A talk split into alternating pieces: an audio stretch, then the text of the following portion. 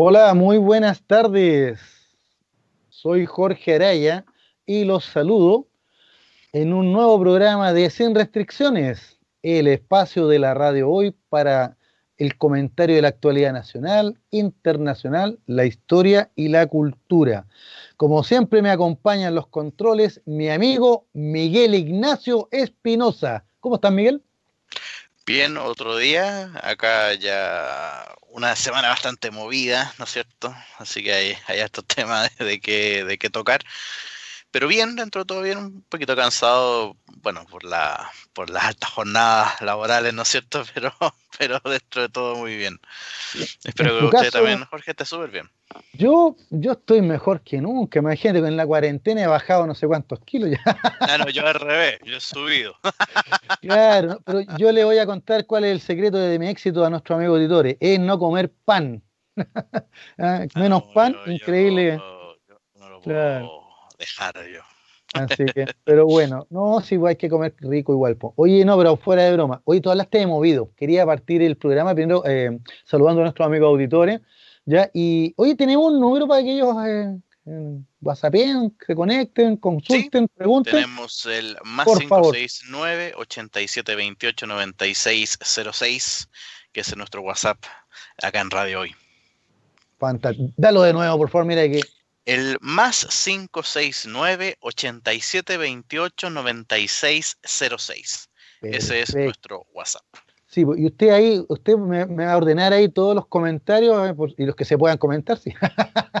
no, sí, generalmente, nos mandan comentarios precisos. Se hace un pequeño filtro. Un pequeño filtro, claro, para que no nos pasen las típicas es, tallas. Es necesario, es necesario, claro. Una, una, vez casi caímos en una de esas tallas, pero ahí eh, nos avisaron el tiro, claro. La típica talla, mandando saludos a, X, y bueno, y era un pueblo medio raro. Oh, claro, desde tal, tal sí.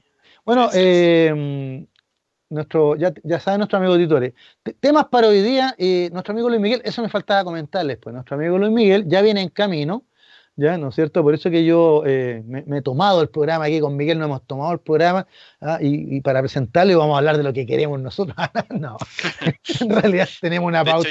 De hecho, yo no, voy a aceptar a Luis Miguel en las llamadas. claro, exacto, lo vamos a bloquear y lo, vamos a bloquear.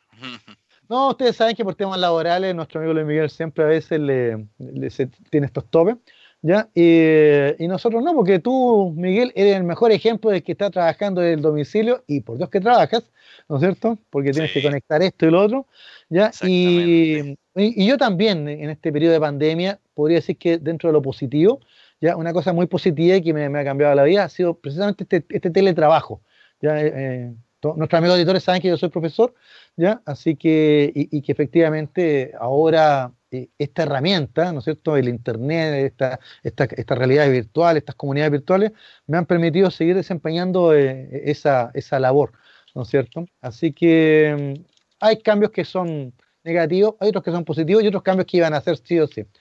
Pero también las redes nos informan, ¿no es cierto, Miguel? Y, esa es la gracia de este programa, y es que gracias a, las redes podemos, ¿no es cierto?, comentar la actualidad nacional e internacional, la historia y la cultura, como siempre decimos en, el, en este formato. Y quería partir, Miguel, pero con algo que es súper actual, súper actual. Yo sé que estaban esperando que comentemos en la, ¿no es cierto?, la, cuenta pública del presidente, la del viernes. vamos a ir para allá, pero antes quería comentar eh, algo, una noticia que, que nos impactó en la tarde a todos. No, he visto más en estos minutos, pero lo último que supe eh, eh, acerca de esta tremenda explosión que hubo en la capital del Líbano, en Beirut. ¿ya? Sí. Eh, un almacén de explosivos. Un almacén de explosivos. claro, perfecto. pero lo que tú sabes, Miguel, es que esta es una zona conflictiva del mundo. Pues, o sea, el Líbano se encuentra nada menos que entre Siria e Israel, ya mirando ahí al Mediterráneo, ¿ya? Eh, de hecho, el Líbano era la antigua costa fenicia, ahí en la, me acordé de un chiste de Condorito, los fenicios, pero fuera de broma, fuera de broma, es un hecho bien, bien interesante lo que pasó ahora en la tarde, porque como tú lo señalaste, hubo un accidente, un, esto partió como un incendio, los videos que he visto son impresionantes, o sea, la gente estaba tomando videos del, incendio y de repente esto explota y la onda expansiva arrasa con todo, ¿ya? Y se habla de 10... muchas veces Claro, se habla de 10 muertos que eran los bomberos que estaban ahí apagando el incendio, pero en la práctica los corresponsales, yo estuve viendo al corresponsal de CNN, eh, a, Levi, que siempre está ahí en Jerusalén, él contaba de que en realidad la onda expansiva fue tan grande que se escuchó hasta la isla de Chipre. O sea, para que se ubiquen son más de 200 kilómetros, ¿ya? Eh, eh, entre ahí Beirut y la, magnitud de la explosión. Claro, y, claro, y que, que la, magnitud de la explosión no parecía ser una, fábrica de explosivos, Miguel, O sea, eh, estaban diciendo que la explicación podía ser de que al lado de la fábrica explosiva había un depósito de, mm, explosivos más grandes, más importantes, incluso otros hablaban de, fertilizantes.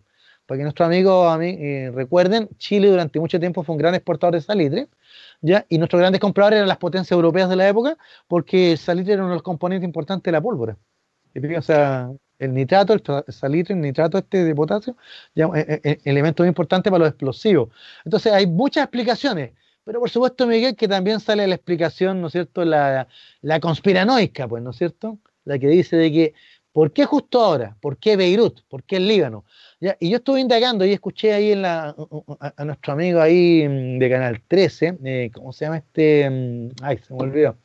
Uh, ya, ya me a ti también se te olvidó, pero bueno, que, comentaba el hecho de que en, unos días más van a dar una, va, a salir una sentencia ya de, de, unos terroristas condenados ya por el asesinato del de, eh, el primer ministro del Líbano de, en el 2005, Rafik, y se me fue, se me fue el apellido ahora. Ya, pero este asesinato, este primer ministro del Líbano en el 2005, los culpables están en el Líbano, pero han sido juzgados, ¿no es cierto?, en, en ausencia, porque están protegidos por Hezbollah un grupo, ¿no es cierto?, ya que lucha por los palestinos, pero que Israel y otros países lo identifican como grupo terrorista, el Hezbollah. ¿Te fijas? Y, algunos dirían de que en realidad este incendio y explosión estaría vinculado justamente a la lectura de este fallo que va a condenar a, estos, a estos, entre comillas, terroristas, ¿no es cierto? ¿Ya? Y por el asesinato de este primer ministro del Líbano en el, en el 2005 o sea, ya hace 15 años atrás. Y, se están, están, vinculando ambas cosas. En la práctica no hay ninguna información que, pueda, digamos, fehacientemente decir que esto es así, que esto fue un atentado terrorista, ¿ya? Pero no queda en la menor duda que la magnitud de la explosión fue tan grande, Miguel, que yo estuve... Y hay uno de los periodistas comentaba de que había automóviles que quedaron en el tercer piso, en departamentos en un tercer piso, o sea, que volaron con la onda expansiva.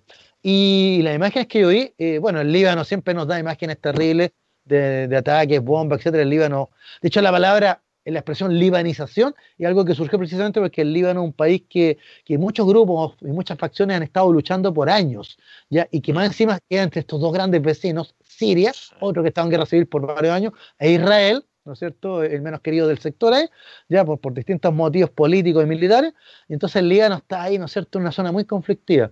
¿ya? Y la expresión libanización eh, siempre hay apuntaba muchas cosas ahí también. Claro. temas religiosos, temas de, bueno, del, petróleo también, hay mucho, mucho. Sí, que bueno que religioso. Es una zona muy conflictiva, tremendamente conflictiva. Entonces, claro, si uno quiere mirar bajo el agua, al tiro uno podría pensar que esto fue un atentado. Ya sería como lo lógico para la zona. ¿ya? Eh, pero las noticias todavía no pueden dar fe de ello. Lo único que te puedo decir es que viendo los videos y, los comentarios que, escuché, eh, es impresionante. O sea, te parecía un hongo atómico, con eso te digo todo. O sea, vi unos videos, pero increíble.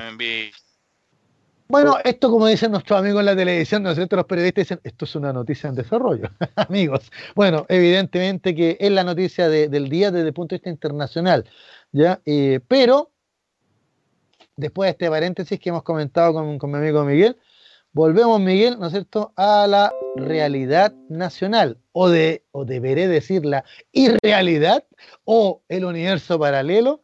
Claro, aquí ya me pongo inmediatamente burlesco, irónico, ¿por qué? Porque vamos a comentar la tercera y penúltima cuenta pública del presidente Sebastián Piñera Echeñique que todos los medios coinciden, yo estoy viendo el mostrador aquí, pero estuve viendo la tercera, incluso hasta el Mercurio, ¿ya? Eh, etcétera, etcétera, señalan lo mismo, la falta de empatía, ¿ya? Que tuvo el discurso o cuenta pública del presidente Piñera este viernes eh, a las 20.30 horas. ¿Tú escuchaste el discurso o los que lo escucharon, como yo, los que estuvimos pendientes, eh, él no lo hizo, ¿ya? Eh, y eso es una opción, o sea, yo, yo entiendo, el, el, poder optado, mire, voy a cortar el discurso, pero ¿por qué tuvo que cortar justo eso? justo en, lo que podía haber generado la empatía con la ciudadanía. Porque hay que decirlo, Miguel, el presidente, si no se ha dado cuenta, no se lo voy a mandar a decir con nadie. Señor Piñera, el presidente, usted como presidente, ha perdido toda credibilidad y toda contacto, conexión, comunicación, empatía con la ciudadanía. Perdón, Miguel. Perdón, la interrupción, Jorge, ¿verdad? De que empezar relativamente de nuevo porque nos caemos en un momento. Ay, nos caímos. No, sí, nos caímos, así que, así que toda inspiración, impírese de nuevo.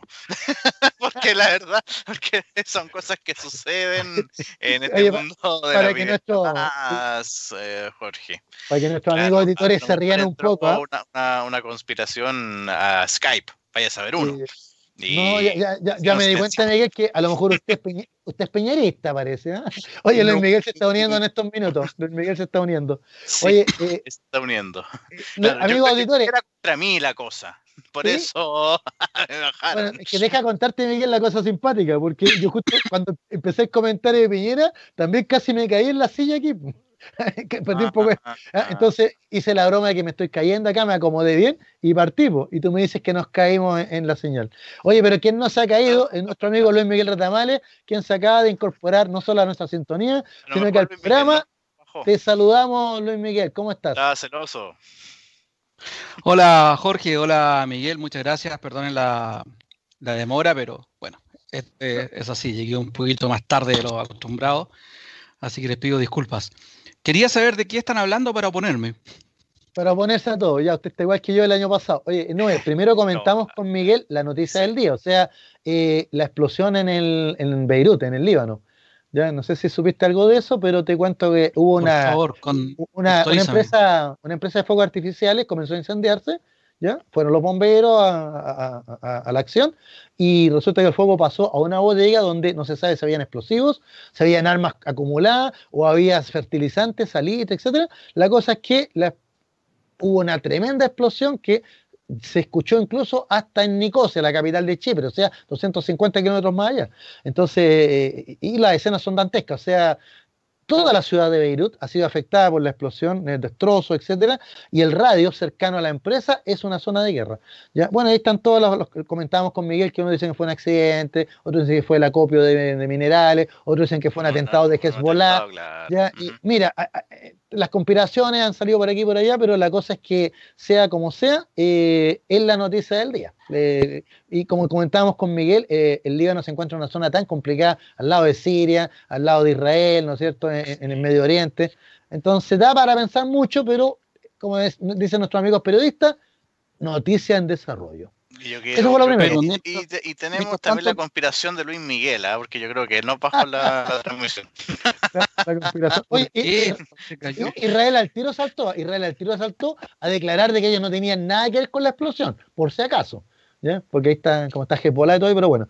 Oye, Luis Miguel, eso fue lo primero. Y lo segundo, yo había empezado mi magistral clase acerca de la cuenta pública del viernes y Miguel dice que se cayó la señal. Así que me dijo, profesor, tiene que empezar de nuevo. Sí, píntese de nuevo.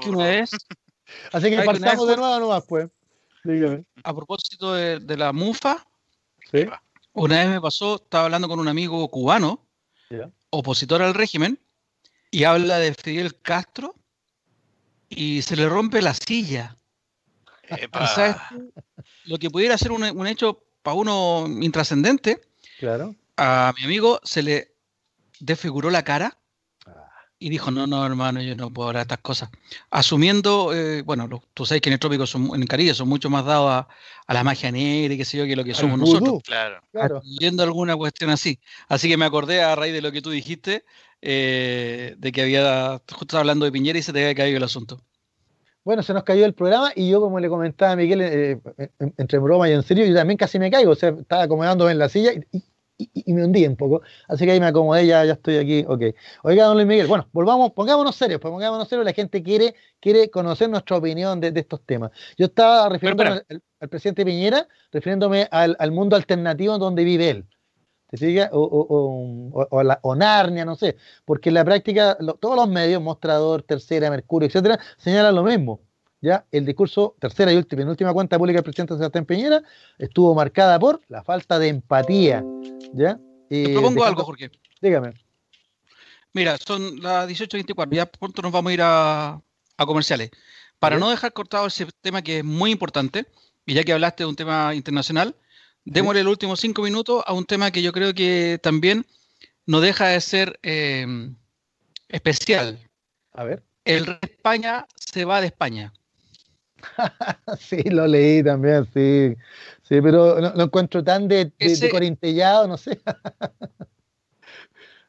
Ese es un tema que no deja de tener eh, importancia por lo que significó Juan Carlos. Pues, ha demostrado también lo dividida que está la sociedad española respecto de la monarquía. Ya, vos, don Jorge, usted está ah, conduciendo hoy día. Sigo yo. Bueno, muchas gracias. Ya, ya estamos de vuelta sin, con Sin Reflexiones, el espacio de la radio hoy para el comentario de la actualidad nacional, internacional, la historia y la cultura.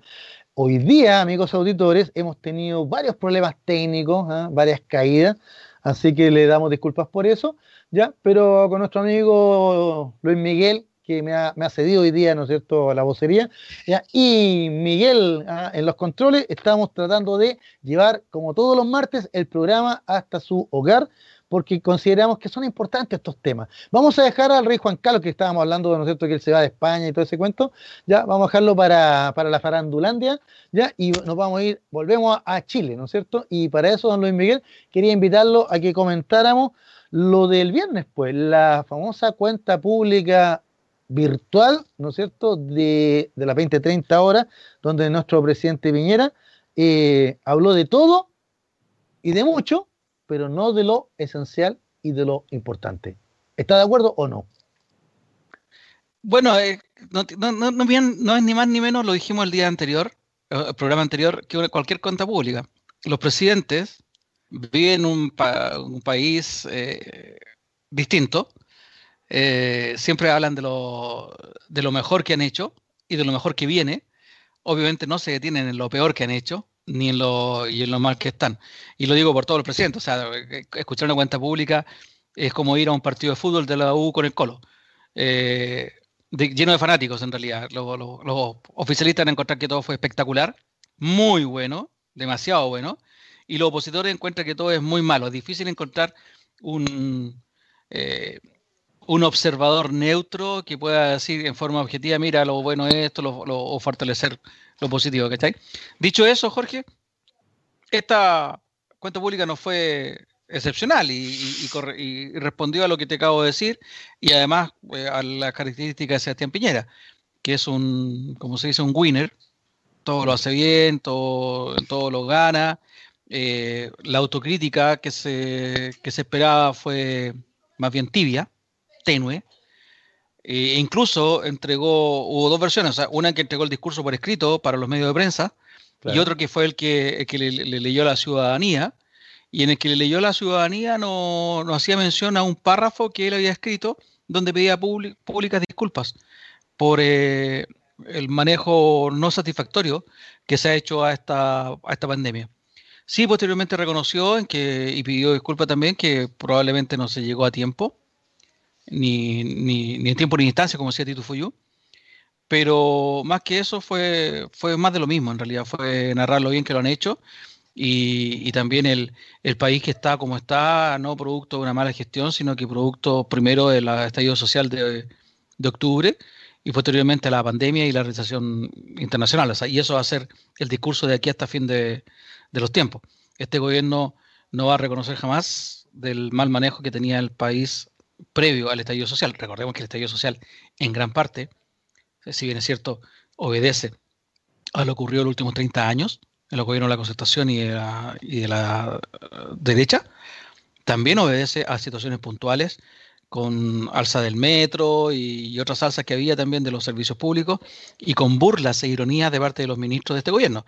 Acuérdate que por eso salió Felipe Larraín, salió también Fontaine, etcétera, cuando decían que hay que comprar rosas y hay que madrugar un poco, irse conversando en el metro. ¿Te acuerdas de esas ironías?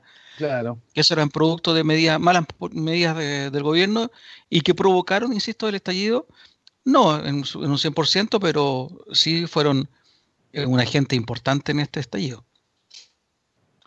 Mira, yo acá estoy leyendo los distintos comentarios, pero en la práctica tú tienes razón, uno no puede esperar mucho de, una cuenta pública porque es el momento en que los presidentes de turno, sea el que sea, ¿no es cierto?, aprovechan de autoglorificarse, ¿no es cierto?, y mostrar sus logros.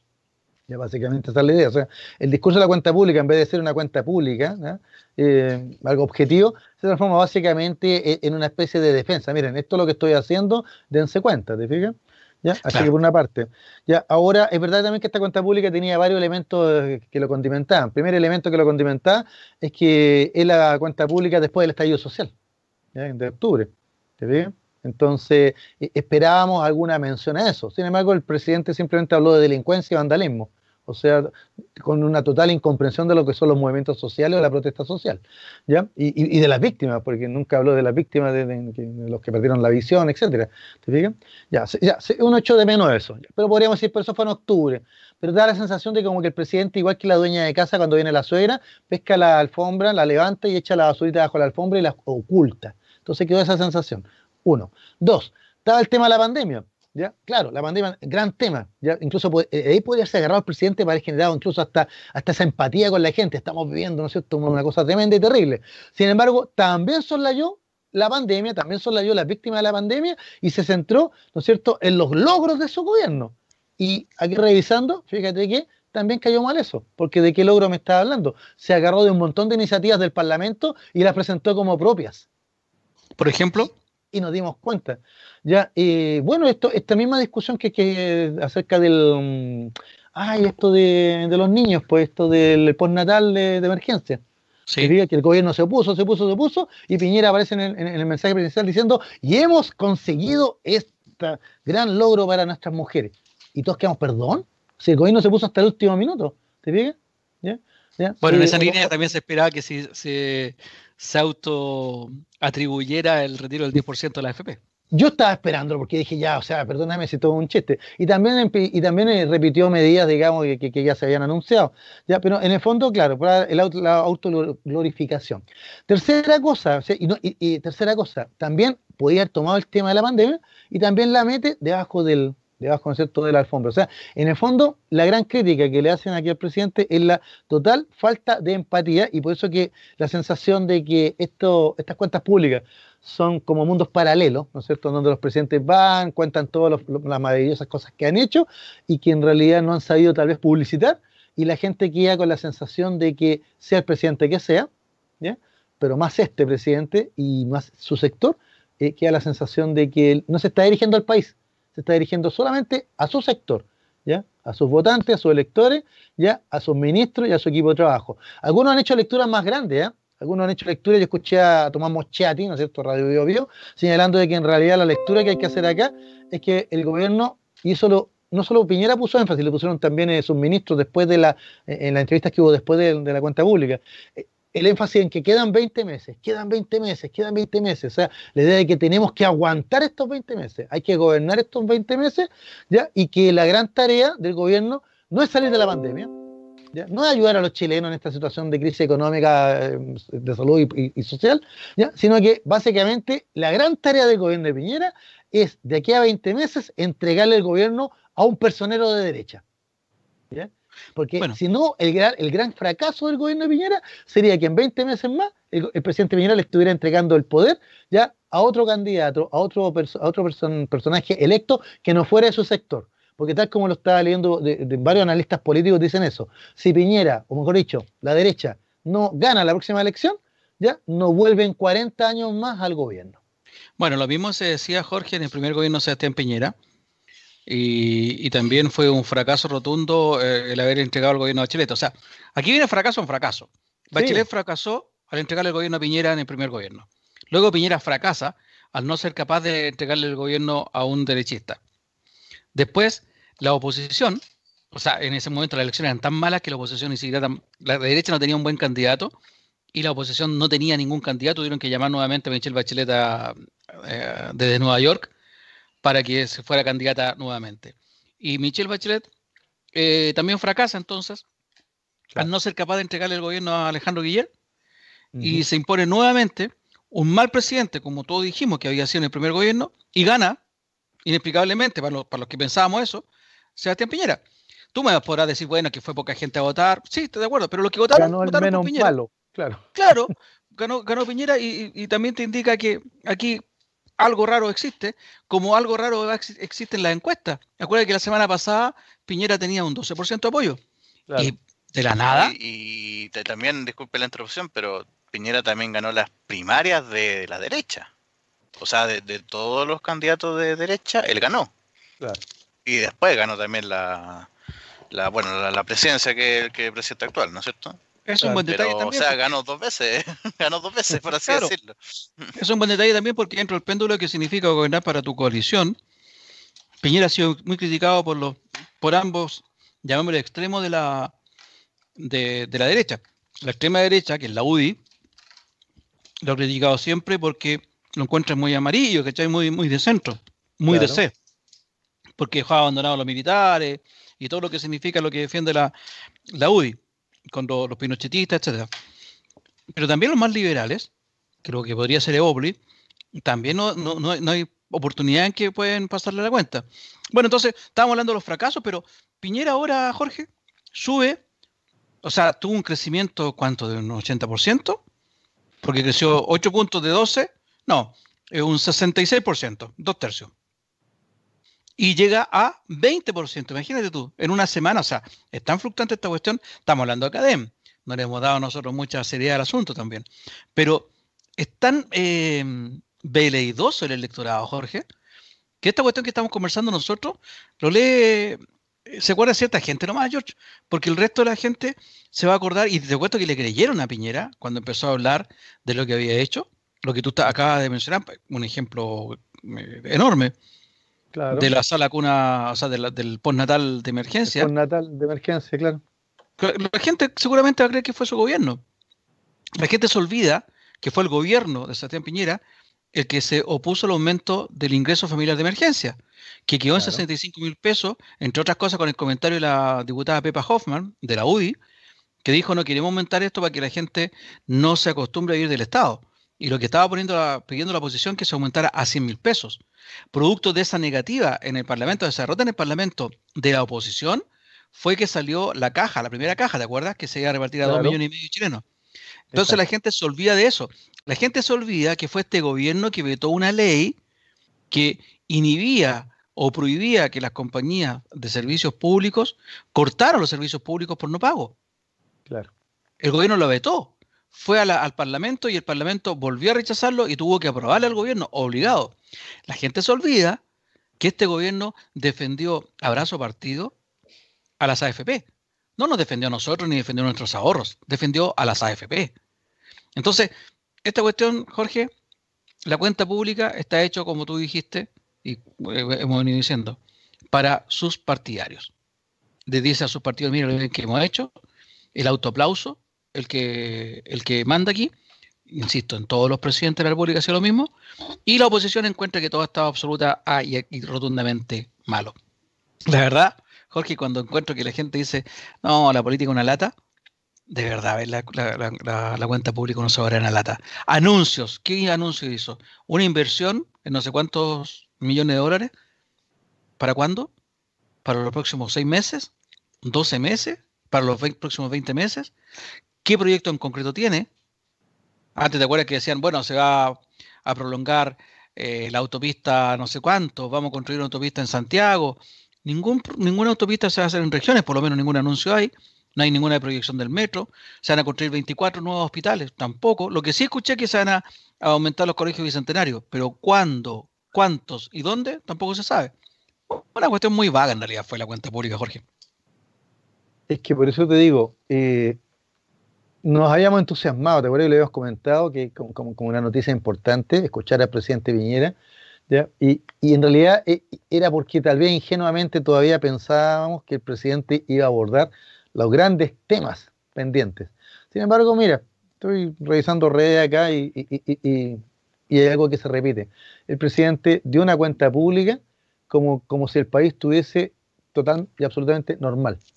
¿Te fijas? Es como que, por eso que se habla de este mundo paralelo, de, estos universos paralelos, ya en donde el presidente y sus colaboradores parecen estar totalmente fuera de sintonía con la realidad y con lo que pasa.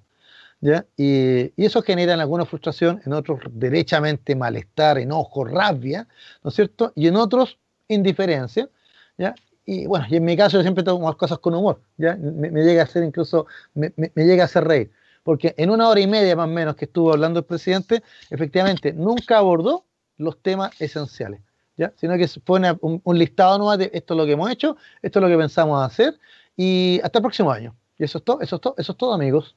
¿Se fijan? Sí.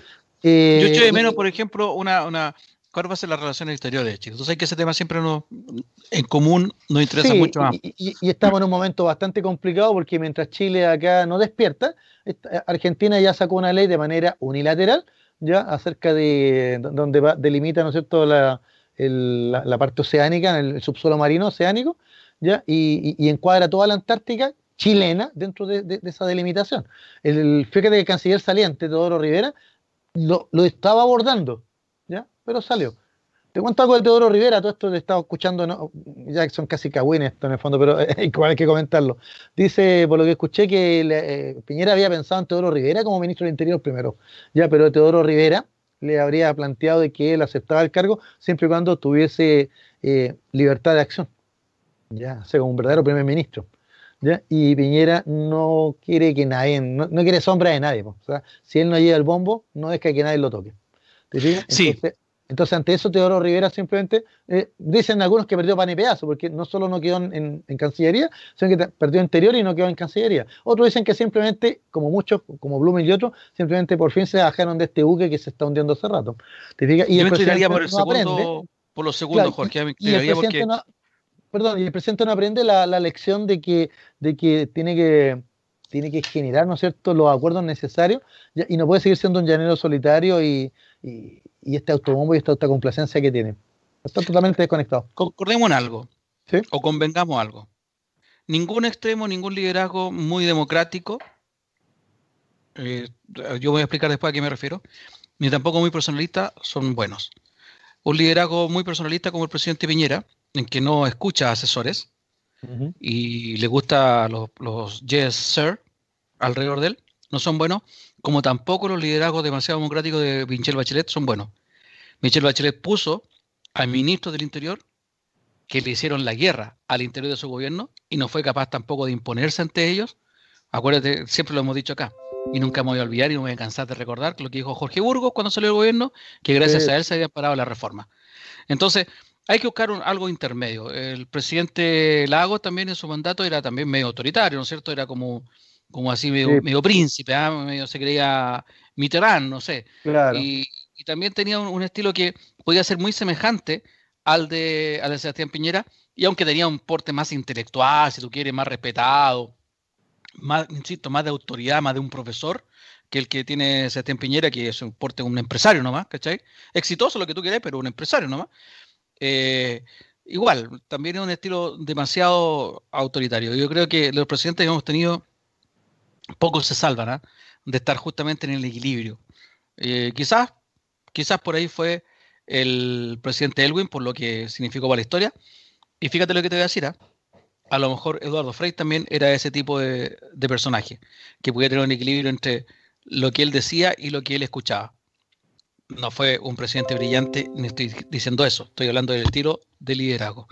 Y Sebastián Piñera tiene ese estilo de liderazgo que a lo mejor a Teodoro Rivera, que yo le encuentro que tiene un, un porte estadista, eh, Rivera, se salvó las relaciones exteriores del desastre en que estaba, eh, estaba siendo guiada por, por el neófito Ampuero, por el escritor. Nos devolvió la seriedad en las relaciones exteriores, pero pero a lo mejor, como dijiste tú, se quiso bajar del barco. Y te quiero hacer una mención, ¿eh? a mí no me preocupan los límites en la Antártida. La Antártida no, no, tenemos soberanía sobre la Antártida. Ningún país tiene soberanía sobre la Antártida. Recuerda que, de acuerdo al Tratado Antártico, no hay límites. No el, territorio antártico le pertenece a la humanidad. Y cuando se defina los terrenos a, quien corresponden, va a ser la, el, el, concierto internacional quien va a definir eso. Y lo más probable es que, como ya se hizo una vez, se siga prolongando por los siglos de los siglos eh, y nadie tenga soberanía sobre el territorio antártico. Así que en realidad, para mí eso más, un poco más, lo que están haciendo los argentinos, es un poco más para, la galera, como se dice, y nos faltan los chilenos que agarran papas y que andan buscando ese nacionalismo en cualquier cosa. Bueno, es que en, este caso no es nacionalismo, evidentemente que el, tema del subsuelo marino, esas delimitaciones, ya pasan por el hecho de, los recursos, porque son tan necesarios. ¿Te fijas? Pero volviendo al tema de Teodoro Rivera, ¿no es cierto? Y, y, al gabinete, yo quiero pensar lo siguiente. La cuenta pública del viernes tiene mucho que ver con, la sensación que tuvo Piñera al cambiar de gabinete. Él se sintió, como tú lo señalas siempre, un winner, es decir, que había tomado, ¿no es cierto?, a, a esta, a, esta derecha que está, ¿no es cierto?, cayéndose a pedazos, ¿ya? Y, y, la reorganiza, la reordena, ¿no es cierto?, toma de borde, lo pone aquí, pone a la mano acá, ya pone, y, y, a Víctor Pérez, que lo habían, siempre lo apoyó en las votaciones en el Congreso, y piensa que con este ordenamiento de gabinete, como lo dije muy bien yo el martes pasado, ya era el reordenar la casa de la derecha, ¿no es cierto?, ¿ya? y retomar el discurso de que, bueno, ahora ya estamos ordenados nosotros, retomamos el control de las acciones, nos quedan 20 meses, sigamos gobernando, aquí no ha pasado nada. Entonces, estallido social, violaciones sistemáticas de los derechos humanos, ya eh, pandemia, errores en la pandemia, eh, errores en el tema social, eh, bonos, ayuda, etcétera, la falta de sintonía con la ciudadanía, etcétera, todo eso quedó bajo la alfombra, porque en el fondo la cuenta pública del presidente Piñera fue un borrón y cuenta nueva hemos vuelto a la normalidad. Así de sencillo. Y esa precisamente es la tremenda desconexión, porque no hay normalidad, pues. y la normalidad se perdió no, no, el 18 de octubre, la normalidad se perdió tal vez hace mucho tiempo atrás, ¿ya? y la gente y estos movimientos sociales están pidiendo cambio. ¿ya? lo más, mira, lo, más sintomático del viernes para mí fue lo siguiente. Un ministro del Interior que una semana anterior, o sea, ministro del Interior, digo, eh, un vocero de gobierno, que una semana anterior había estado diciendo que él apoyaba el rechazo, ¿no es cierto?, a Belolio. Y ahora como vocero de gobierno dice, nosotros vamos a hacer todo lo posible para que se realice el plebiscito en octubre. Sin embargo, se hace la encuesta telefónica y que dice la gente, este es el gabinete del rechazo. Entonces, no cabe la menor duda de que ellos piensan que pueden ganar en este plebiscito de octubre, o derechamente Luis Miguel, y eso es lo que más me preocupa, piensan que pueden correrlo, eludirlo o, o, empararnos en la pandemia, lo que sea, no realizar el plebiscito de octubre y instalar la idea de que no es necesario cambiar la constitución, pues no es necesario, porque la institucionalidad no se toca. Si ellos creen eso, están profundamente equivocados porque la ciudadanía se va a movilizar y la sensación es que este gobierno ya nadie le cree. Hoy mismo habló el presidente de nuevo, hablando del subsidio de arriendo, pero ya nadie le cree. O sea, e, esta figuración día a día del presidente Piñera, lo único que nos muestra es su tremenda soledad. No importa que haya subido, subido 8 puntos, me dijiste, ¿no es cierto? De 12 a 20 subió en la encuesta.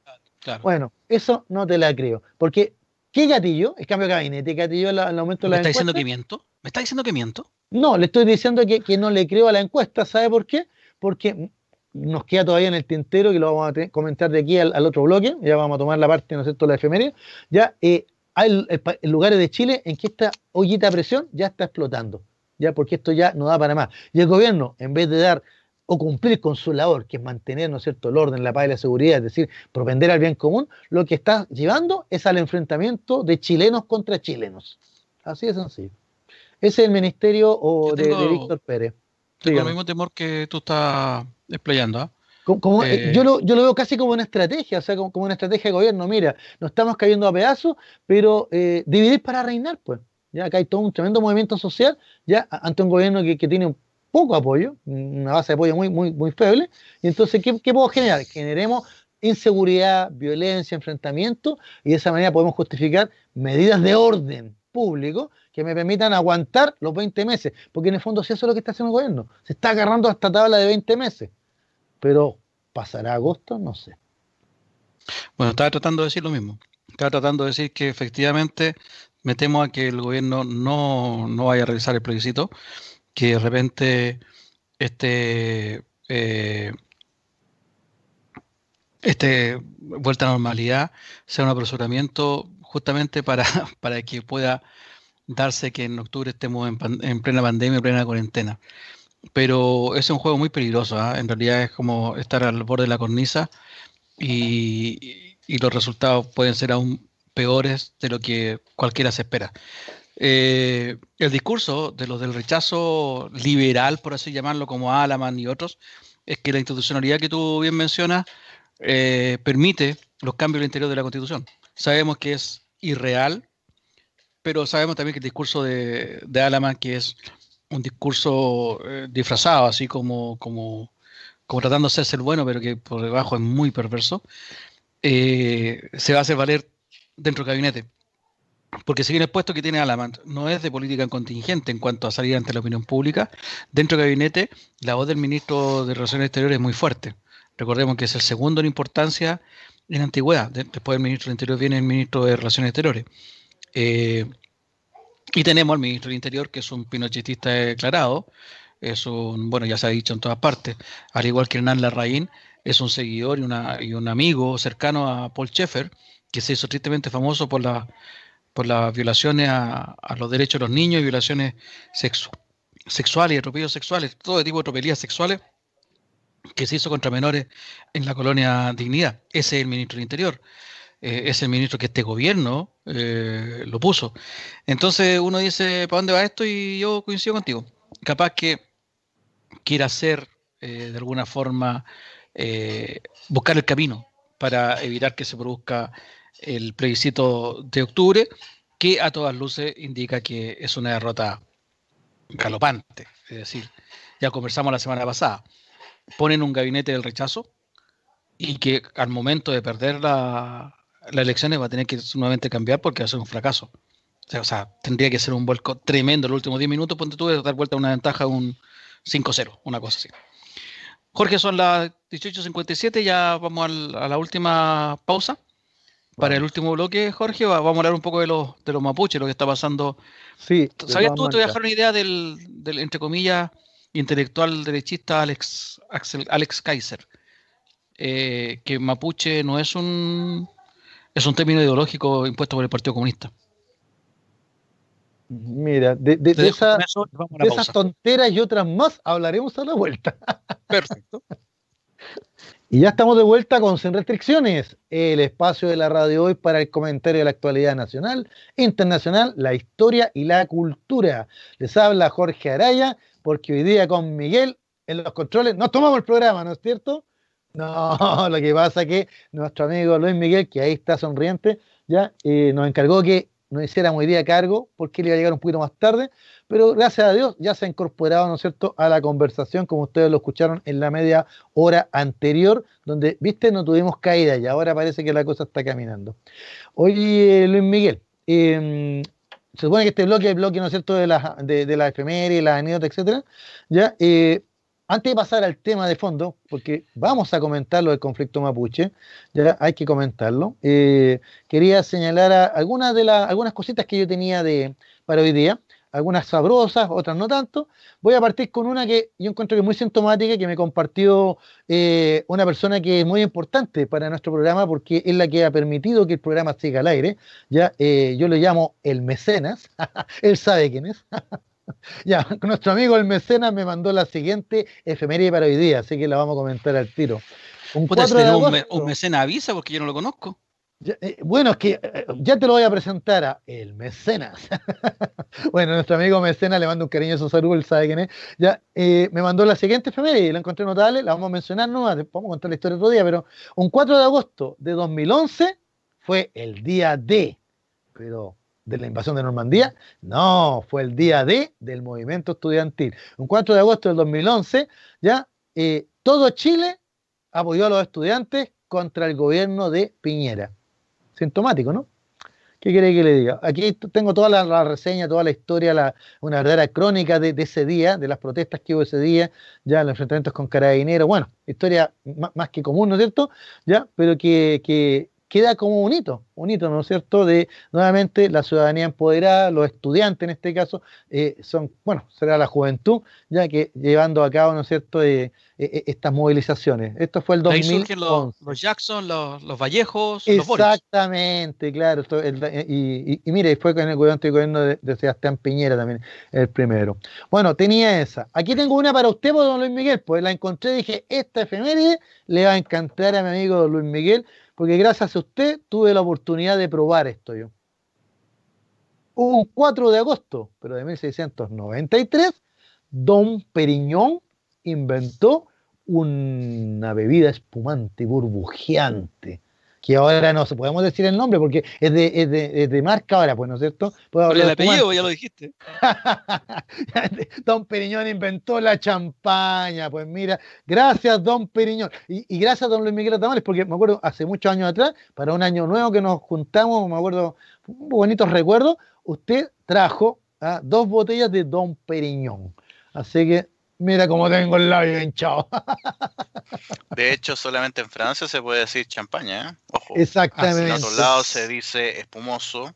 Es, espuma, claro. Yo estudié, bartender, así que se me explicaron la historia. Sí, pero fantástico. Igual, sí, igual que acá en Chile, solo en la cuarta región es pisco. Ojo. Ah, sí, pues claro, sí, porque al sur de, Santiago es aguardiente. Claro. Exacto. O si lo decimos de manera más precisa, destilado de uva. Bueno, eh, son distintos, son distintos, el, peruano es, distinto al pisco chileno, de, partida la cepa. El, peruano es moscatel, no, quebranta, perdón. El peruano es quebranta y el nuestro es moscatel. Y el nuestro se añeja, el, ah. peruano no se añeja. Oye, pero aquí, aquí tenemos todo un experto, ¿ah? Todo un experto. Oiga, experto, ¿sabe que le voy a, distinto. le voy a, agregar jarabe de goma. Uno se hace con jarabe de goma y el otro se hace con ambos se hacen con jarabe de goma, que es azúcar líquida. Ambos se hacen con eso, solo que el chileno no lleva huevo. El peruano sí lleva huevo. Y ah, también la diferencia del pisco. Lo único que yo puedo aportar aquí es que los dos son muy ricos. Sí, sí, totalmente. No, le voy a aportar un datito más. Sabe que la, tanto la Universidad de Santiago como la Universidad de Chile han hecho senda investigaciones ya de la, de la denominación de origen, pisco. Y fíjate que los únicos documentos en donde aparece esta, esa denominación de origen son uno eh, en la cuarta región, ¿ya? En un documento de mediados del siglo XVIII, 1740 y algo, y, y, ahora se encontró hace poco un registro de la misma denominación en un testamento, un testamento del mismo siglo y, de la misma época, pero en Santiago, donde dice, dejo, lego a mis herederos tantas ah, tinajas de pisco, y lo más simpático es que el caballero que falleció en Santiago era el mismo dueño de las parcelas allá, de la escuela allá en la cuarta región. Entonces parece que era un negocio familiar. Pero son los únicos documentos, los más antiguos, donde aparece la denominación de origen pisco. En Perú lo corrijo. Lo corrijo. Acaba de salir uno. A ver. Que, sería más antiguo incluso, que es de ah, Alhué. Ah, ese que se me o el de Alhué, pues. La zona cercana ahí a Melipilla. Exacto, esa es. Ese sería el que. Sí, que área metropolitana. Que dijiste Santiago 8. Ah, perdón, área metropolitana, a eso me refería. Claro, eh, bueno, pero se supone que eso es lo que van a reactivar los, los pesqueros chilenos para, para hacer valer esos documentos y que la denominación quede acá en Chile. Entiendo que ya, Miguel, a lo mejor tú sabes más que, nosotros, entiendo que ya se lo dieron al Perú, ¿no es cierto? Sí, sí. Sí, que, ambos son pisco. Sí, al fin y al cabo también se el pisco, bueno, siempre está esa guerra, como ustedes también lo, han mencionado, el pisco chileno, pisco peruano. Claro, la típica. Es que, también, es, distinto también, claro, y es distinto, la forma de preparación es, distinta. Acá el, pisco se añeja, que no debería, porque se pierde muchas propiedades, pero bueno, se añeja, y es de otra cepa. Las cepas son distintas. Pero lo, lo mismo que ocurre con el coñac, el oporto y el jerez. También. Ah, claro. El coñac es francés, el, Oporto es portugués y el Jerez eh, es, español. Más o menos. De vino. más o menos es vino añejo. Claro. Claro. Sí. Ah, bueno, me, acordaste tantos licores, bueno. A lo mejor ahí podría ser eh, pisco en el Perú y aquí se llame, no sé, por limarí. no sé. una cosa así, claro, una otra denominación. Oiga, bueno, ese es el, tema de Don Periñón. Pues tú, mira, tú nos pusimos, me dio hasta sed con, esta conversación. no estaría malo porque está haciendo un poquito de frío. Está haciendo un poquito de frío, sí que. Una piscolita. Oiga, eh, Luis Miguel, esto sí que te a, ti, te va a llamar igual la, atención porque también tenemos un, deceso, ¿no es cierto? Este fin de semana falleció Alan Parker, 76 años. No podía dejar de mencionarlo. The Wall. The Wall, exactamente, ¿no es cierto? Él llevó, ¿no es cierto?, eh, The Wall al cine, Alan Parker. Pero yo quería, eh, aparte de The Wall, ¿no es cierto?, señalar eso, eh, dos grandes películas, notables películas. Una de ellas es The Midnight Express, o sea, el expreso de medianoche. No sé, me imagino que tú la viste, Luis Miguel, ¿la ubicas esa película? Ya, de esta historia de, este traficante de hachís que norteamericano que lo pillan, lo meten en una cárcel turca y pasa la, lo, indecible en la cárcel turca, ¿no es cierto? Ya claro, los pesados de siempre, los que hacen las típicas bromas tontas, todos se, fijan en, el detalle, ¿no es cierto?, desde la relación homosexual que él va a tener en la cárcel, ¿no es cierto?, con, su compañero de prisión, ¿ya? Pero en la práctica, eh, el Expreso Medianoche es más que eso, es más que la historia, ¿no es cierto?, de, una pareja homosexual en una cárcel turca, ¿ya? Sino que en realidad eh, es una reflexión acerca de la condición humana y la libertad. Así que una notable, notable película de, eh, Expreso de Medianoche. Sí, una película, que marcó, marcó historia y con una una banda sonora espectacular también, ¿eh? una banda sonora muy, muy, muy buena.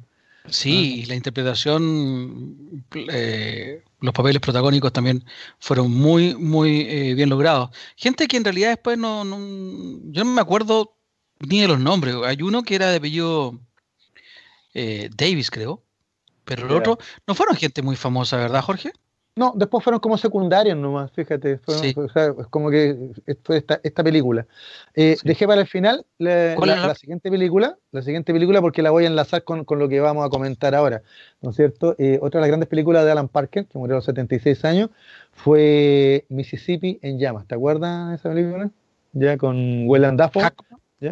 ¿Ya? y Hackman, Hackman y, también basado en un caso real, por pues, cierto, el, asesinato de un activistas por derechos de afroamericanos en los años 60 en Estados Unidos. Te fijo, hecho, son hechos reales. Película, porque la, Medianoche también está basado en un hecho real. El Precio de Medianoche también es basado en un hecho real. Entonces, ¿por qué lo hago el, el enlace? Antes que se vaya. Tema, no, no, no, antes que se vaya.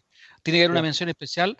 Como una mente tan brillante hace una, una historia tan imbricada como la de Wall la película de Wall es, es una, una, oda a la, a la semántica, a la, a la, semiología también, porque los, los, gestos, los, más que los gestos, las imágenes, cobran un especial protagonismo por sobre incluso el diálogo, el texto que hay en la película. De hecho, es una película musical casi sin texto, eh, la película de Wall.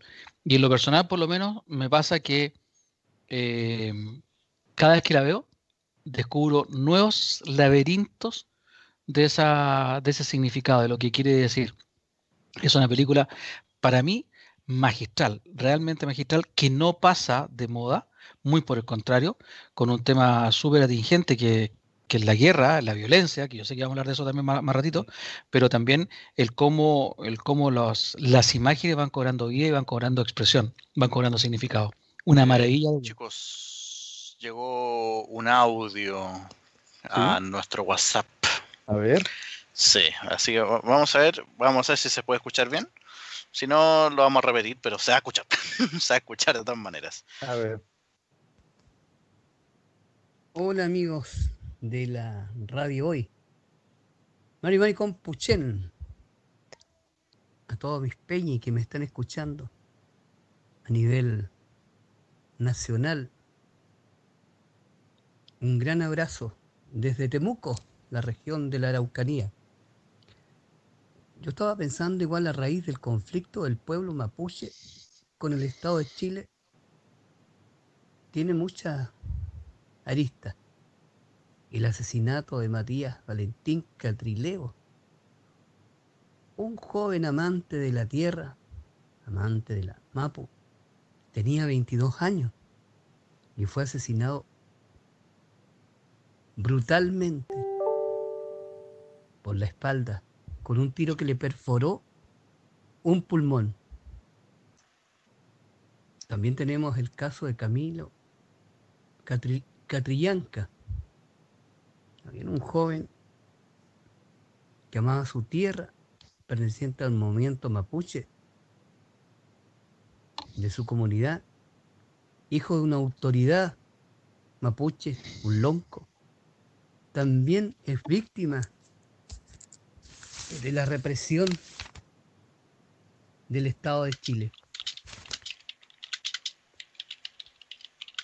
El actual conflicto entre el pueblo mapuche y el Estado de Chile tiene su origen, imagínense allá por el año 1866,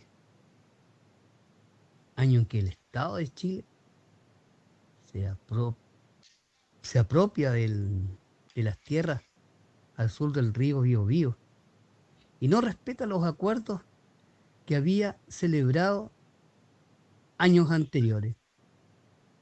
en 1825.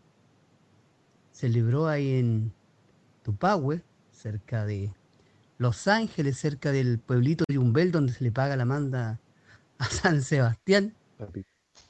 Firmaron un tratado de la separación de las naciones. Mapuche partía a partir del río Biobío hacia el sur. No obstante, nunca los gobiernos que han pasado han tratado de ayudar a nuestro pueblo. Siempre lo han reducido. Por eso que le llaman reducciones. Porque nos tienen reprimidos. Esta es la, este es el gran motivo de, esta, de este conflicto. Que devuelvan las tierras que fueron quitadas a nuestros ancestros.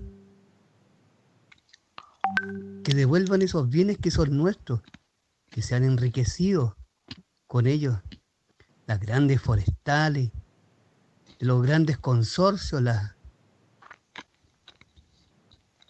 las familias que se han apoderado de todos nosotros, la familia Mati, que es multimillonaria con los recursos nuestros y que nosotros nos estamos empobreciendo. La gente mapuche necesita ayuda y ahora, señor presidente,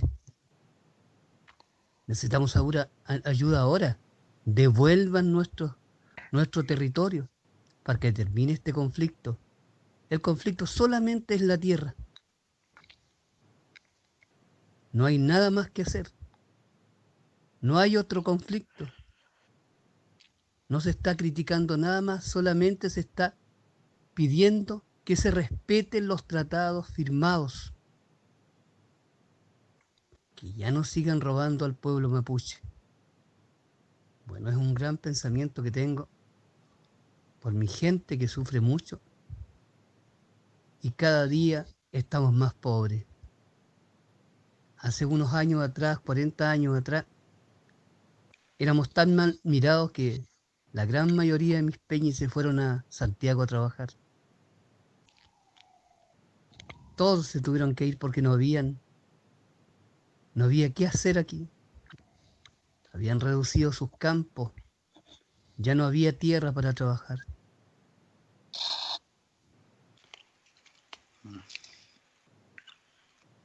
¿Es el, eh, ¿Es el audio? Ese es el audio. Ah, perfecto. Pensé que, que no sabía si había terminado ya.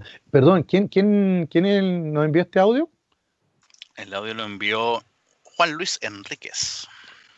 Bueno, Tremendo. gracias a, Juan Luis Enrique porque, perdóname Miguel que te quite la palabra, pero ya creo que fue muy, primero muy tranquilo para comentar algo que es bastante, ¿no es cierto?, grave, ¿ya? Y, y, muy claro, ¿ya? O sea, dio, dio fechas, dio elementos y, también fue muy, muy, muy concreto al final, cuando dijo que es lo único que queremos, ¿no es cierto? La tierra. Clarificador. Y lo que pareciera que es tan sencillo es muy difícil, ¿ah? Porque yo me imaginaba, cuando él menciona a Mate, me imaginaba una conversación con Mate de algunos de algún representante pampuche diciéndole, usted se está haciendo rico con mis recursos naturales mientras yo me estoy empobreciendo. ¿Cuál habría sido la reacción de un de, Mate, de Nardo Mate, por ejemplo? ¿Cuál habría sido la reacción cuando le digan, devuélveme la tierra? Eh, cuando partió diciendo que esto partía del año 1866, me acordé de inmediato que Bernardo Higgins le dio reconocimiento a la nación mapuche. ¿Te acuerdas, Jorge? Exactamente. y de hecho los mapuches aparecen en, los primeros emblemas patrios, ¿no es cierto?, como símbolos de la libertad, en el escudo de carrera, ¿no es cierto? ¿Ya? Eh, el mismo Bernardo Higgins hablaba mapudungo y, y, tenía un, respeto acerca de, un pueblo que siempre había luchado, ¿no es cierto?, ya por, conservar su, independencia y su libertad. Qué interesante fue el aporte de Juan Luis. Te damos las gracias, Juan Luis, porque realmente dijo Jorge con una forma pausada, tranquila, serena, transmitiste el, ¿cómo llamarlo? El sentimiento que tiene el pueblo mapuche respecto a lo que está ocurriendo y que se expresa en distintas eh, variaciones, ¿no es cierto? Como la que hemos visto este fin de semana, Jorge. Claro, bueno, contémosle a nuestros amigos auditores, sobre todo los que nos escuchan en el extranjero, que lo, que ha pasado es que este fin de semana hubo incidentes violentos, ¿no es cierto?, e, e, en, distintos lugares de, la Araucanía, ¿no es cierto?, en Victoria, Traiguén, en Ercilla, Curacautín, ¿ya? donde hubo, habían municipios que estaban tomados, ¿ya?, eh, por comuneros mapuches, pero hay que explicar por qué estaban tomados. Lo que pasa es que los mapuches hace mucho tiempo que están reclamando ya, ya eh, por, por, la situación de los presos eh, mapuches. Ya, uno de ellos, el Machi Celestino Córdoba, que está, ¿no cierto?, condenado por, por la muerte del matrimonio eh, Luxinger Macay, ya, eh, pero que pese a que ha postulado a los beneficios que, que todos los, los, los reos y, están en prisión en Chile pueden acceder, ya a él se le han ido negando. ¿Ya? Entonces, una forma de hacer presión, ya comenzaron estas protestas, no son de ahora esto no, es nuevo. Ya, lo, único nuevo fue que hace poco más de una semana se habían tomado eh, estos municipios que señalé ya y se encontraban ahí. Entonces durante una semana no muchas personas que querían hacer trámites y esa es la excusa que dieron, que, necesitaban trámites municipales no podían hacerlos porque las dependencias estaban tomadas. Bueno, la cosa es que cuando la sangre llega al río, desgraciadamente llega con la visita del ministro del Interior, Víctor Pérez que en vez de ir y reunirse con los alcaldes de, los municipios tomados, ¿no es cierto?, va a la Araucanía y la incendia, con declaraciones ya que perfectamente podríamos declararlas que incitaban al odio. ¿ya? en vez de, llevar la solución, el diálogo, la cordura, ¿no es cierto?, el entendimiento, el ministro Pérez fue a la Araucanía en un viaje relámpago que al final no sé a qué fue a hacer, ya porque no se reunió con los alcaldes, no se reunió con el intendente y al final la cosa quedó donde mismo. ¿ya? Y entonces, ¿en qué derivó? Que entonces los ciudadanos, envalentonados, decidieron ante un llamado de una señora Navellán, que es dirigente, tú señalaste el apellido de ella, ¿no es cierto?, en el, en el, en el, intermedio, ¿ya? Y se coordinaron por WhatsApp para ir a retomar la municipalidad. ¿Te fijas? Eh, en una acción que no podría decir, mira qué valiente, van a retomar la municipalidad, pero en la práctica era un enfrentamiento. ¿Ya? porque estaban tomadas. Entonces, acá donde uno esperaría que el Estado de Derecho se impusiera, es decir, Carabineros y PDI, ¿no es cierto?, pusieran orden, separaran a los grupos y no dejaran que unos se tomaran y otros se la retomaran. ¿ya? Y sin embargo, las imágenes que vimos fue de enfrentamientos entre civiles, en donde Carabineros hizo de mero espectador. O sea, yo, que, yo lo noté acá porque me indigné al ver eso, ya en el fondo, eh, el gobierno fue incapaz ya su ministro del Interior y la Fuerza de Seguridad Pública fueron incapaces de mantener el orden, la paz y la seguridad, llevando a la ciudadanía a enfrentamientos entre grupos. Es decir, con la pérdida total de lo que tiene que ser un gobierno, mantener, ¿no es cierto?, el orden, pero más que el orden, la armonía entre los distintos grupos, pues. Ya, esto tiene muchas, muchas cositas más que podemos derivar, que la voy a dejar para el segundo comentario. Quería darte la palabra a ti, Luis Miguel. Esto ameritaría un, lo que se llama una acusación constitucional, creo yo, por abandono de deberes del, ministro del Interior, ya que no fue eh, capaz de salvaguardar, como tú bien dijiste, el orden público y permitió que se enfrentaran civiles, unos defendiendo una causa, el otro la otra, causas que son pueden ser muy legítimas ambas. Eh, la, de, la, el ser divergente es legítimo en, una democracia. Eh, cualquiera puede pensar como, como, se le da la gana, pero cuando el tema eh, toma ribetes violentos, es como cuando esta cuestión se empieza a, complicar. Y quería decirte algo que también lo dijimos durante la pausa, y quiero ser, como decía Miguel, de repente uno es medio impopular cuando emite opiniones que van en contra de lo que se toma en las redes sociales y, se toma la opinión pública el hecho de tomarse una municipalidad ya en sí es un hecho violento. Rayarla y dejarla como la dejaron es un hecho violento. Aquí nadie dice que los mapuches que se toman la municipalidad están actuando en forma violenta. ¿Y, ¿Y, por qué están actuando en forma violenta? Porque han sido dominados, como lo dijo nuestro amigo Juan Luis Enrique, en forma violenta durante todo este tiempo. Entonces, a la violencia genera más violencia, eso es claro. Pero como está prohibido hablar de violencia en los medios de comunicación y está inmediatamente te dicen tú estás amparando la violencia, nadie dice las cosas como son. Los mapuches que están en estos momentos reivindicando sus derechos lo hacen en forma violenta. El origen de, la, de esa violencia no es ahora, ni la semana pasada, ni hace cinco años. Viene, ya lo dijo Juan Luis Enrique, el año 1866, si no me equivoco, fue, fue el año que él, que él mencionó. Exactamente. Eh, y viene la reacción también de, los eh, chilenos, entre comillas, porque ambos somos chilenos, pero ellos, los mapuches, se reconocen como nación mapuche, los chilenos, entre comillas, que también vienen a a, ¿cómo se llama?, a liberar o a ocupar su espacio, a defender su postura, también es una forma violenta.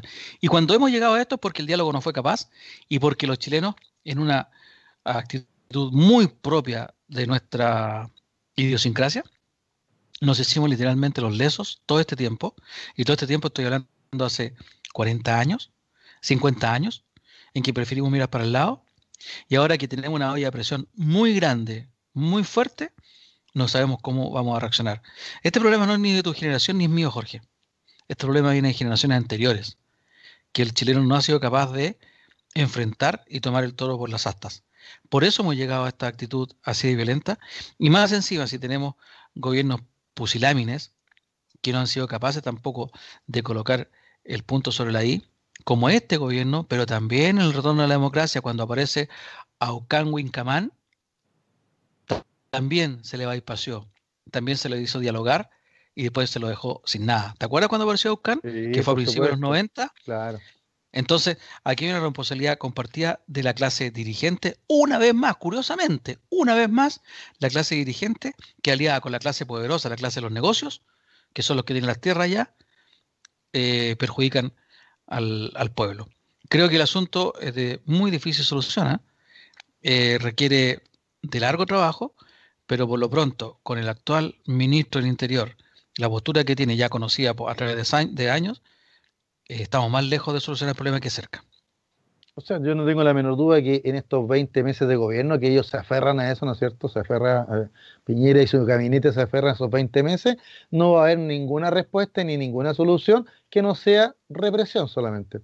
Yo quiero solo agregar un detalle, o sea, no vamos a entrar por, por cosas de tiempo, no, vamos a entrar en detalle de, lo que pasó, y tampoco tenemos tiempo hoy día en estos minutitos que quedan de contar toda la historia, ¿no es cierto?, de la Araucanía, que nuestro amigo eh, lo, expresó también cuando mencionó el Parlamento de Tapigüe, 1825, y mencionó, ¿no es cierto?, la ley de colonización de tierras indígenas, que originalmente eran tierras indígenas, pero por esa ley de 1866 se transformó en territorio de colonización sin preguntarle a sus dueños. Lo que yo quiero eh, hacer énfasis en que en algo más reciente, Luis Miguel, y quería con eso terminar esta parte, ya en el convenio 169 de la Organización Internacional del Trabajo. Este convenio ya em, es sobre pueblos indígenas y tribales en países independientes.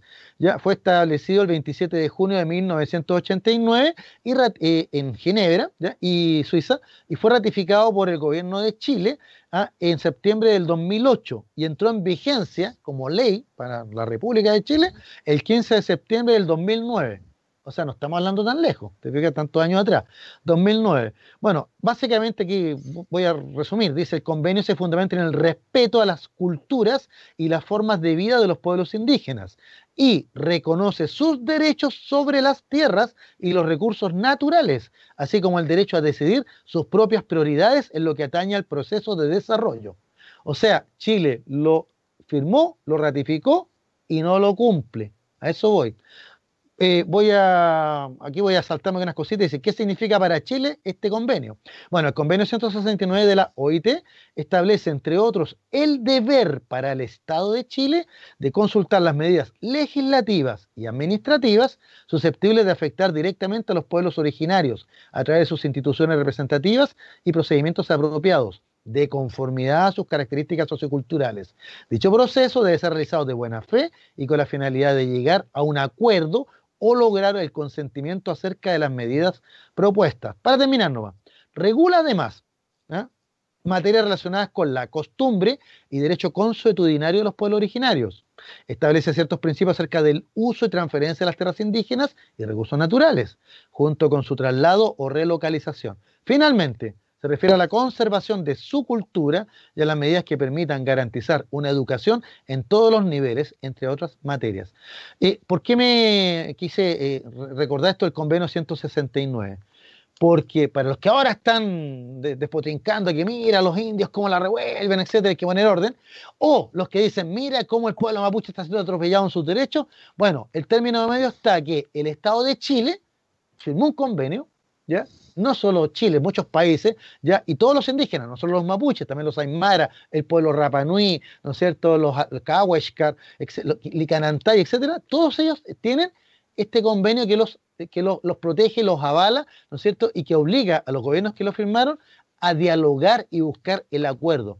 Y eso es lo que el gobierno de Chile, y en eso estoy de acuerdo contigo, Luis Miguel, no le vamos a echar la culpa a Héctor Pérez y a Piñeras ahora, sino que el gobierno de Chile hace muchos años, incluso yo creo que hasta, ¿qué quiere que te diga? Antes de la firma de, este, de este convenio, no lo ha cumplido y es una deuda. O sea que los mapuches perfectamente podrían acudir al, a la Corte Interamericana, ¿no es cierto?, de justicia, porque efectivamente sus derechos, como sus derechos humanos de tercera generación, o sea, los derechos colectivos, es decir, los derechos de los pueblos, están siendo vulnerados. Así es. Bueno, había mucho que seguir hablando, pero ya se nos, se nos pasó la hora. Jorge, muchas gracias. Miguel, muchas gracias. Palabra al cierre. Le ofrezco la palabra, muchachos. Miguel. Jorge, dale. Bueno, muchas gracias. No faltaba más, estás como el chiste. ¿Pasa vos? No, pasa vos. ¿Te acordás de ese chiste? No, hablando en serio. Bueno, siempre hay que poner un poquito de humor al final. Eh, bueno, primero que nada, agradecer a Daniel Alicán por el espacio. Eh, agradecerte a ti, Miguel, por la invitación semana a semana. La confianza que pusiste en nosotros hoy día de conducir el programa. Eh, a Miguel por la puesta al aire. ¿Ya? y a nuestros amigos auditores, especialmente a quien nos mandó este audio tan claro, tan clarificador ya les agradecemos porque eh, todos saben que este programa se trata de eso, de conversar los temas ya que, se están dando ahora y en el tiempo. Eh, gracias amigos, nos encontramos el próximo martes. Muchas gracias Jorge, Miguel. No, yo me quiero despedir que um, yo soy un creyente de la causa y consecuencia hubo una causa y de hecho Jorge es profesor de historia, así que sabe que ejemplos hay varios. Uh, hay varios. no solamente en Chile, sino en todo el mundo. Y bueno, como dijo, dijiste tú, Luis Miguel, esto comenzó en gobiernos anteriores, en generaciones anteriores, pero estamos pagando los platos rotos nosotros. Así que hay que hacer algo. Definitivamente hay que hacer algo. Pero para eso hay que tener grandeza, Miguel. Hay que tener grandeza, no mirarnos el ombligo mirar más allá y pues, en toda negociación también hay que saber eh, ceder. Porque si yo me voy a sentar en la mesa para imponer mis términos y ser un winner y no ser en nada, mejor no me siento a negociar. Eso no es negociar. Entonces, si, tenemos que negociar con altura de miras, como te digo, eh, con intereses de nación, intereses humanos también. Y eso es lo difícil. Y yo creo que no está el momento y cada vez estamos más lejos de ese momento así como están los, los tiempos, cada vez estamos más lejos de ese, de, ese momento. Como está la sociedad también a nivel general, no solamente gobierno. A eso me refiero. Mm. No, a eso me refiero, a la sociedad, a las redes sociales, cosas de tu, tu, o sea... Cada día este más separados. Totalmente. Cada día más, más distintos, más separados, más... Es muy difícil hacerlo entonces. Bueno, muchachos, muchas gracias a ustedes por haber apoyado hoy día, como siempre lo hacen en realidad. Eh, soy Luis Miguel Ratamales y nos vemos el próximo martes 4 de eh, próximo martes vamos a estar a 11. A 11 de, agosto, del año 2020. Este programa va a estar ya disponible a contar de mañana en YouTube y en Spotify. Gracias a Juan Luis Enrique por ese audio. Le decimos que lo puede escuchar mañana ya en, en ambas plataformas. Y nos vemos entonces el próximo martes. Muchas gracias. Chau, chau.